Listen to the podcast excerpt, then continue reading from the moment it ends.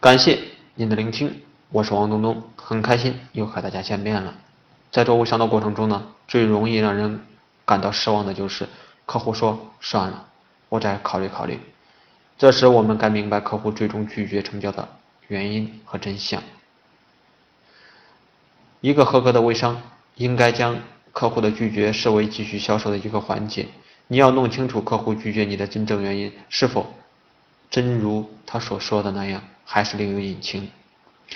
马云最初创立阿里巴巴的时候呢，寻融资无门，遭遇了不少碰壁。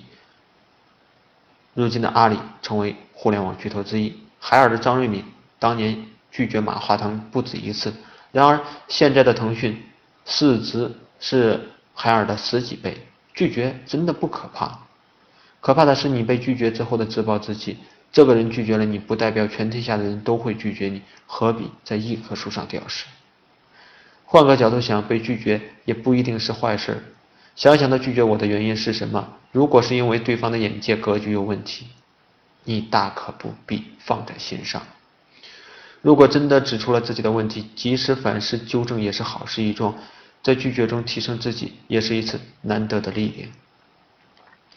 对于微商人而言更是如此啊！现在我想不出来还有哪个工作比从事销售遭遇的拒绝更多。如果你正确看待拒绝是成长的催化剂，那些微商大咖们也都是从被拒绝开始的。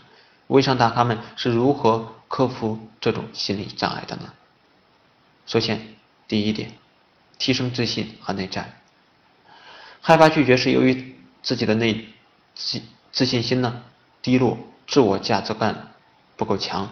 自信心低落的因素有以下四个方面：第一个方面，缺乏经验。和在这个行业的专业知识。第二个方面，过去曾经失败的经验。第三个方面，注意力总在错误的信息上。第四个方面，受到限制性信念的影响，无法激发潜能。第二，重新定义失败。对事件的定义不同，心态自然不同。据资料统计，百分之八十五的销售行为是拜访。客户五次以后才产生的。如果依照这样的数据，那你算是被拒绝了吗？现在我们要做这样的一个工作，写出你被拒绝的定义。当什么事情发生时，你感觉是被拒绝了？例如，当客户语气冷淡、表情冷漠的说不的时候，感觉被客户拒绝了。转化这个定义，当什么事情发生时，只是表达什么？例如，当客户语气冷淡、表情冷漠的说。不的时候，只是表示他今天心情不好，只是表示今天和爱人吵架了。重新定义一下，要积极。唯有当什么事情发生时，才表示我被真正的拒绝了。例如，唯有当我半途而废，没有坚持到底的时候，才表示我被真正的拒绝了。第三，对于拒绝不要信以为真。通常有些客户。对并不了解的东西，最习惯的反应就是拒绝。拒绝对他来说就是一种习惯。还有一些客户的拒绝，往往是需要进一步了解你的产品的正常反应。虽然这些对你来说好像是苦难，但对一部分客户来说，的确是被人攻破心理防线的伪装抵抗。所以你千万不要相信这类客户的话，只需要怀着坚定的信念继续走下去就可以了。第四，现在拒绝你不代表永远拒绝你。在每次卖货之前，你的心态不能着急，需要一步一步走。每一步做好了，成交的结果自然就来了。从准备、开场、挖掘需求、推荐说明，一直到成交，这每一步中都存在着拒绝。但这些拒绝并不代表一直都会存在。只要你保持乐观的心态，准确的把握客户的需求，适当的解释清楚。